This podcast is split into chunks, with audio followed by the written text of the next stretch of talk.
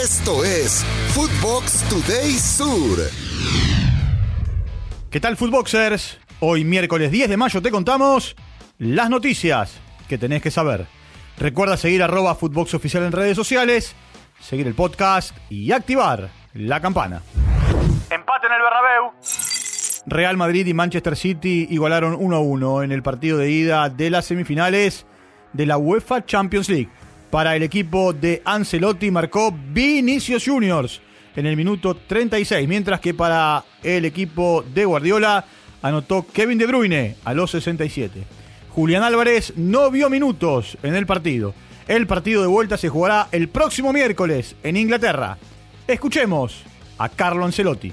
Bien, hemos luchado, puede ser merecido ganar, planteado bien el partido, tenemos buenas sensaciones. El resultado creo que no, no nos premia, es una eliminatoria que va a ser igualada hasta el último minuto. Me parecía fuera, pero también eh, la jugada anterior era un corner que no ha pitado, el árbitro no era muy atento.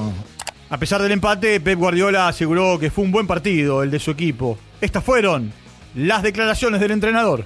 La opinión que tenía el Madrid sigue siendo la misma. Fantástico equipo. Nada, eliminatoria que se decidirá en Manchester. Ah, será un partido terriblemente duro, pero ellos nos verán. Nosotros ya vemos lo que nos han hecho. Veremos que podemos defender mejor, ser más efectivos y en ataque a ver si podemos atacar un poco más de fluidez que la hemos, que la hemos hecho hoy.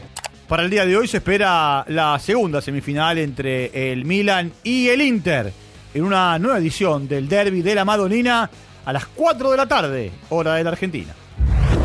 A los rumores. Jorge Messi, padre y representante de Lionel Messi, emitió un comunicado en el que desmintió cualquier posible acuerdo de su hijo con eh, algún club, resaltando que no se tomará ninguna decisión hasta que no termine la temporada con el PSG. No hay absolutamente nada con ningún club para el año que viene. La decisión eh, nunca se tomará antes de que Lionel termine la liga con el PSG.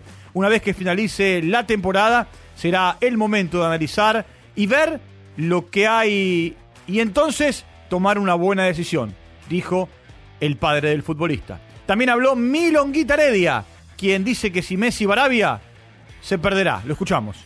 Con un par de gambetas, no, no. Yo digo que eh, para irse a Arabia ya a esta edad es como eh, el cementerio del fútbol, eso. Irse allá, pagan locuras y ahí se terminará. A Ronaldo no, no, no se lo nombra casi nunca.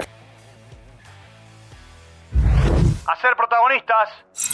Federico Redondo, futbolista de Argentino Juniors, habló en el predio Lionel Messi que la AFA posee en Ezeiza en la previa del Mundial Sub-20 que se desarrollará en la Argentina. Escuchemos al futbolista. Jugamos suelto, de a poquito vamos empezando a entender la idea, ¿no? Es el segundo entrenamiento recién. Básicamente que somos protagonistas, que es lo que marca la camiseta. Y la verdad es que son todos grandes jugadores, eh, no tenemos duda que toca al que le toque lo va a hacer de la mejor manera. Todos vamos a intentar aportar nuestro granito de arena. Estaba muy contento y me dijo que disfrute, que es el lugar más lindo en el que puede estar un jugador.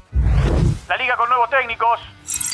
Sebastián Bataglia fue oficializado como nuevo entrenador de Huracán y en su presentación solo quiso enfocarse en el globo y dejó atrás su tiempo en boca. Escuchemos a Bataglia. Me agarra en un momento muy bueno, con muchas ganas, como dije, con mucho entusiasmo. Hoy estoy completamente dedicado a Huracán y pensando en Huracán, lo que fue fue y quedó en el pasado. Para mí hoy es, es Huracán y, trabajar y pensar en que Huracán pueda tener un buen funcionamiento, que empiece a, a sentirse bien adentro de la cancha, que se vea una identidad. Quien también fue anunciado fue Julio César Falcioni como nuevo director técnico de Banfield. Firmará un contrato hasta diciembre del 2024 y reemplaza a Javier Sanguinetti. Este será su cuarto ciclo al frente del club. Suspendido. Luego de haber estado en el centro de la polémica por el arbitraje en el Superclásico, Darío Herrera no tendrá asignado ningún partido en la fecha 16 de la Liga Profesional, al igual que Silvio Truco, encargado del VAR, en el triunfo millonario 1 a 0 ante el Geneise. Almagro eliminó Unión. En San Nicolás, el tricolor y el Tatengue golaron 1 a 1 en tiempo reglamentario y por penales. El equipo que milita en el Nacional B ganó 4 a 3, avanzó a la siguiente ronda y se enfrentará con excursionistas. Para siempre en casa. Las cenizas de Juan José Pisuti, DT de Racing, primer campeón del mundo, fueron depositadas hoy a los 96 años de su nacimiento en el recinto de honor que lleva su nombre. De aquí en más, el ídolo de la academia estará en el cilindro. Su recuerdo vivirá por siempre, reza la placa. Esto fue Footbox Today Sur.